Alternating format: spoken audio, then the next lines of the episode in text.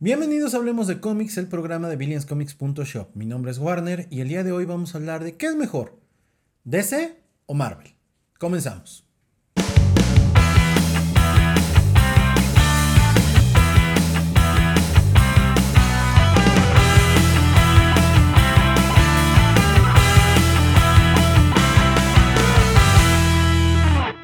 Ah, pues bien, esta es una pregunta muy recurrente con la gente que me conoce y que sabe que me gustan los cómics.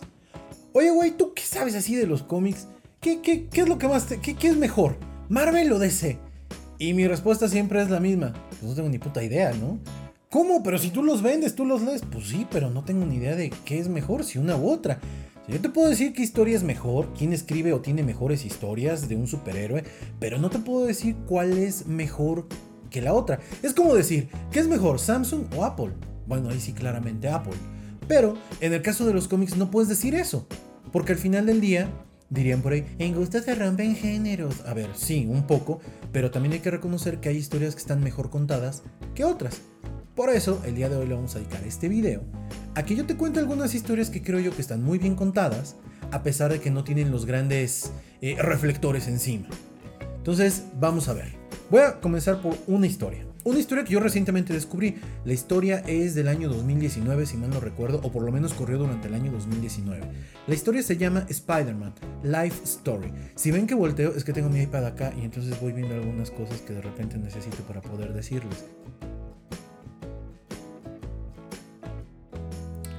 ¿De qué trata esta historia? Escrita por Chip Sardasky y el legendario Mark Bagley.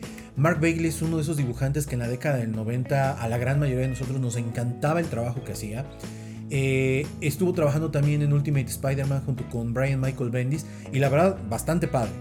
Pero esta historia corre a lo largo de seis números y nos ubica a Spider-Man de aquel eh, Amazing Fantasy número 15 y su historia hasta la época contemporánea. ¿Qué es lo que vemos? ¿Cómo hubiera sido su historia si realmente hubiera tenido un inicio y un fin?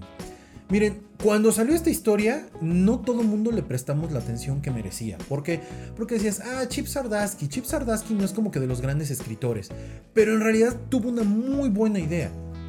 Es como que, vamos a ponerlo así, si nunca has leído nada de Spider-Man y ves que es una vorágine de cosas de Spider-Man lo que tendrías que leer, esta es una gran historia, porque puedes empezar por acá, puedes conocer el origen de Spider-Man hasta la muerte de Spider-Man, porque sí, al final del día no es spoiler. Spider-Man va a tener un fin. Y esta historia trata de enmarcarlo en un universo en el cual todo es finito. Vale mucho la pena. ¿Es una buena historia? Sí.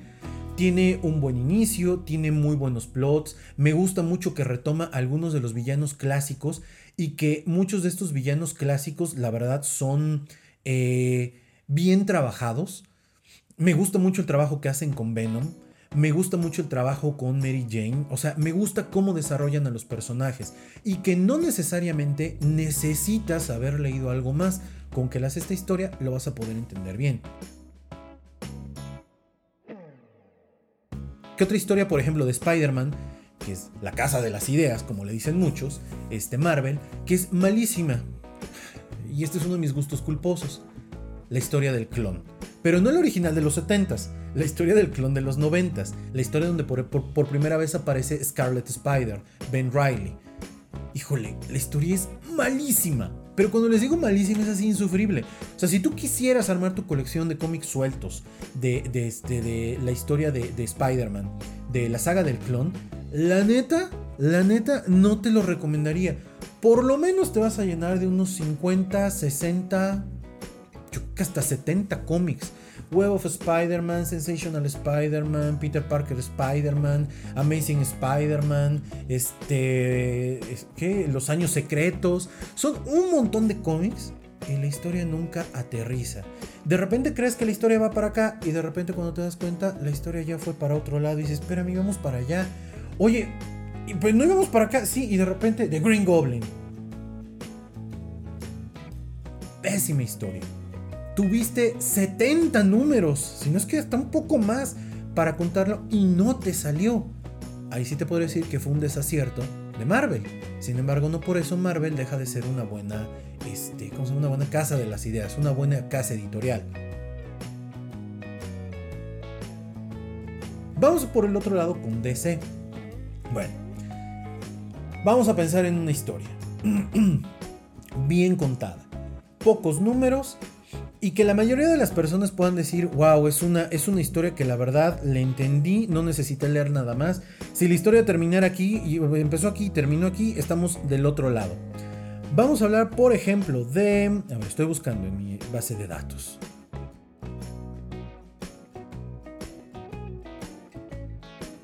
Tierra 2 es un cómic eh, escrito por Grant Morrison. Es una historia en donde vemos la llegada del ex Luthor a la Tierra central del universo DC a solicitar ayuda a los superhéroes de este mundo para que lo vayan a ayudar y se enfrente a los superhéroes de Tierra 2. Es una buena historia, contada en pocas páginas, cuando mucho 85-90 páginas y bastante entretenida. Vemos una historia bien desarrollada, personajes bien desarrollados, no cae en clichés. Es una historia que además narrativamente al, lector le, le, pide que haga un poquito más de esfuerzo más allá de simple y sencillamente leer el contexto, ¿no? Lo que estás viendo así tácitamente. Tienes que ver algunos otros elementos que hay alrededor. Es una buena historia, bien contada. Sin embargo, te puedes encontrar historias en la misma casa de DC que no te llevan a ningún lado por ejemplo, del mismo autor, Grant Morrison, Final Crisis. Si tú compras Final Crisis, que son 7 números si mal no recuerdo, y los intentas leer del 1 al 7, no entiendes ni madres. Porque para poder entender tuviste que haber leído todos los tie-ins que hay alrededor, es decir, los demás cómics que no tienen nada que ver con la línea argumental básica, y aún así no te garantizo que le vayas a entender a lo que está pasando, porque es muy complicado la manera como fue construida. Ahí te diría yo, tienes una buena historia por otra muy, muy mala historia. ¿Qué otra cosa podrías leer? Tom King, uno de estos este, escritores que justamente ahora es odiado porque hizo algo en el cómic de Batman que no le gustó a mucha gente. A mí en lo personal me pareció muy interesante el giro que le da al personaje, el giro que le da a Batman, el giro que le da a, Bane, el giro que le da a todo el universo de, de, Batman. Pero a la gente no le gustó. Sin embargo, Tom King tiene buenas historias, historias cortas. Por ejemplo, tiene, fíjate, para Marvel, escribió una historia que se llama Visión. Que son seis números, en total, si mal no recuerdo. 12 números, no, no entiendo exactamente bien por qué son 12 números, yo la tengo, pero para mí son solamente 6 números, hasta donde yo recuerdo, los otros 12 creo que son las versiones del director, bueno, los otros 6. Pero es una buena historia en donde nos cuenta algo de un personaje que nadie pelaba, un personaje bastante gris dentro de muchos aspectos de los Vengadores, que es Visión, y nos cuenta una historia muy humana de un superhéroe que jamás hubieras esperado que te la contaran. La historia ganó un premio Eisner. Si a mí me preguntas, oye, esta es una buena historia para poder empezar a entender un personaje como Visión, es la mejor historia, es la historia definitiva de Visión. Te vas del otro lado y el mismo Tom King escribe una historia que se llama Mr. Miracle, La historia de Mr. Miracle es buenísima. Es un debraye mental, psicológico, un rollo de abandono por parte del padre. Quienes conozcan un poquito la historia de Mr. Miracle entenderán de qué estoy hablando. Su papá es Darkseid. Este, perdón, este, el otro, el de, el de los, este, el del lado de los buenos. Ah, maldito Alzheimer, se me está yendo. Pero bueno, es una historia de abandono, es una historia de él luchando por tratar de encontrarse con su esposa, acaban de tener un hijo. La historia es increíble y a la gente no le gustó. Entonces, nuevamente a la pregunta de ¿quién es mejor, Marvel o DC? Esto es como, oye, es que voy a ir al hospital del sector público este, pero ahí te atienden mal, pues es lo mismo, es el mismo médico que te va a atender en un hospital privado. Aquí es lo mismo, los, se comparten inclusive los mismos autores. Mucha gente no sabe esto. Hay muchas personas que también se van simple y sencillamente con la idea de, este, oye, es que el dibujo se ve padre. Entonces eso hace que la historia ya esté padre y yo te voy a decir otra cosa. No caigas en el error que caímos todos en la década del 90, que los dibujos habían mamalones, ¿no? Ya sabes, Rob Liefeld, con hombres mamadísimos, ¿no? Este, e, escenas de peleas cabronas, pero no tenían una historia. ¿Qué es lo recomendable? Lo recomendable siempre es que te aventures por historias en las cuales conozcas un poquito del escritor y digas, este cuate siempre saca cosas interesantes. Te voy a contar una historia que a Dani y a mí nos pasó justamente hace unos tres años, si mal no recuerdo. Ajá, como tres años. Eh, normalmente yo a Dani le digo, vienen estas historias por previews, este, creo que esta va a estar buena, creo que esta también, creo que estas no van a estar tan buenas, etc. Y de repente apareció en el mapa una historia de Batman. Batman el Caballero Blanco. Y me decía, bueno, ¿y eso qué? ¿Quién lo escribe o cómo va a estar ese asunto? Yo le decía a Dani, esta es una historia escrita por un cuate que es dibujante. Trabajó durante todo el run de Scott Snyder de los Nuevos 52 en Batman. Dibuja muy padre, a mí por lo menos el estilo de dibujo que tiene me gusta. El dibujante se llama Sean, Sean Murphy, Sean Gordon Murphy. Y me llamó mucho la atención porque dije, dibuja padre, vamos a darle el beneficio de la duda. Pedimos nuestros respectivos cómics para ver qué, tanto iba, qué tan bueno iba a estar esto y de repente nos dimos cuenta que le estaba rompiendo una gran, gran, pero gran, gran historia, además de bien dibujada. Al grado de que si hoy tú buscas el número uno, lo vas a encontrar no menos de mil pesos, por lo menos en México no menos de mil pesos y sin graduación, sin un CGC.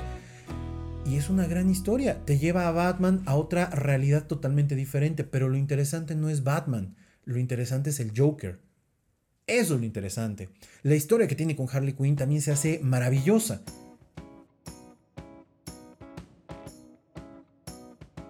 Entonces, nuevamente, la pregunta, ¿cuál es mejor?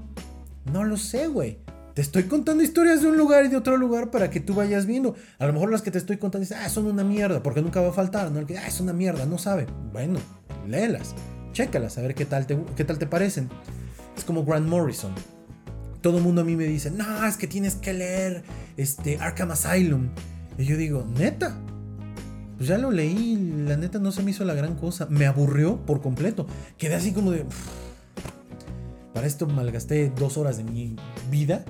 No me gusta ni el dibujo, ni me gusta su narrativa en ese cómic. Pero me gusta más viéndolo, en, por ejemplo, en Action Comics de los nuevos 52, que hay gente que lo odia. Bueno, a mí me gustó ese. Esto depende del gusto. ¿Qué es lo que a ti te gusta? ¿Cómo te gustan tus superhéroes?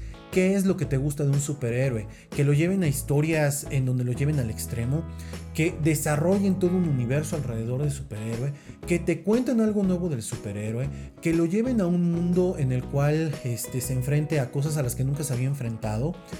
¿Qué es lo que te gusta de un superhéroe? El dibujo. Y ojo, vuelvo a repetirlo, no vayan a caer en esto. Es que me encanta el dibujo, sí, pero no necesariamente el dibujo tiene una buena historia.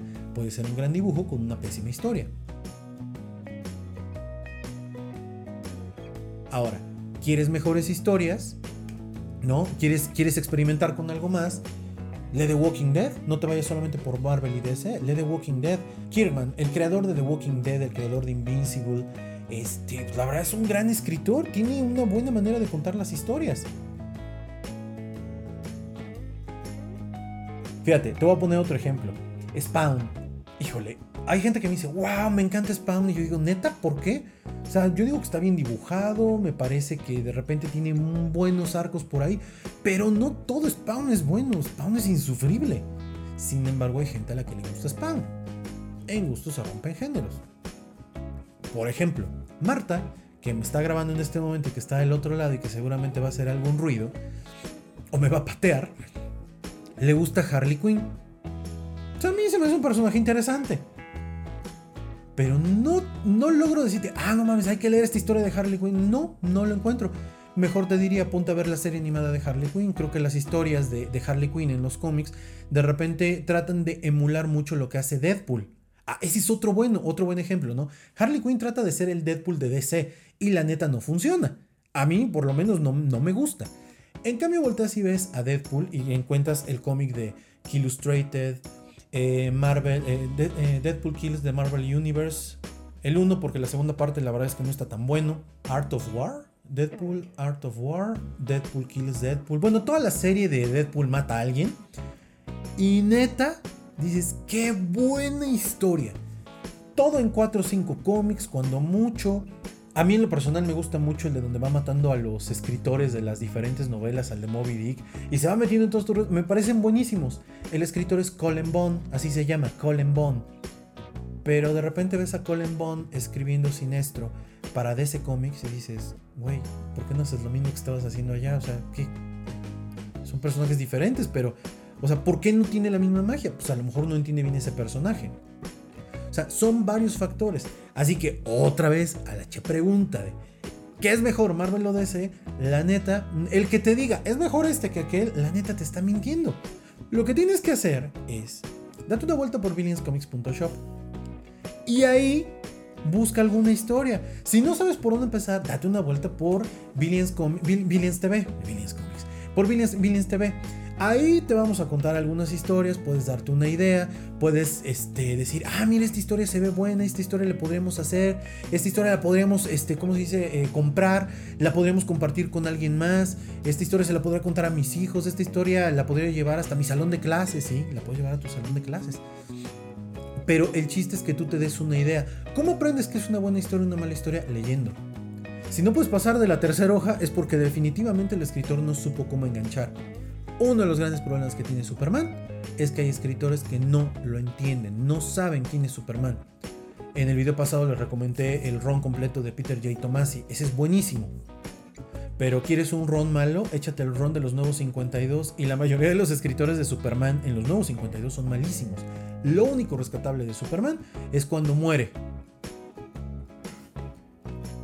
Ya te la arruiné. No, sí, poca gente lo sabe, pero en el run de los nuevos 52 Superman muere. Entonces, este, eso pasó como desapercibido. Fue justamente, y eso lo recuerdo bien, el mismo día que el Capitán América dijo Hell Hydra en eh, Capitán América Steve Rogers, o Steve Rogers Capitán América, fue el mismo día que Superman murió en los nuevos 52. Y nadie se dio cuenta. Solamente los que seguíamos el cómic. En fin, ya me puse de malas. Ya empecé de amargado. Y la neta, la neta, de verdad me cae esa pregunta de cuál es mejor Marvel o DC. La neta, no lo sé. Y te juro por mi madre que el que te diga este es mejor que el otro, no tiene la más remota idea. Lee. Busca una historia, busca un superhéroe. Si quieres, escríbeme acá abajito y te voy a recomendar algunas buenas historias. Mira, no las he leído todas. La neta, no las he leído todas. He leído un buen tramo. Pero creo que te podré ayudar a decirte, ¿sabes que No vale la pena que gastes tu dinero en esa basura. De repente hay cómics que sí, son una basura. Hay unos que dices, ¿para qué carajos compré esto? Y hay otros que dices, wow, ¿cómo no compré otra más? ¿Vale?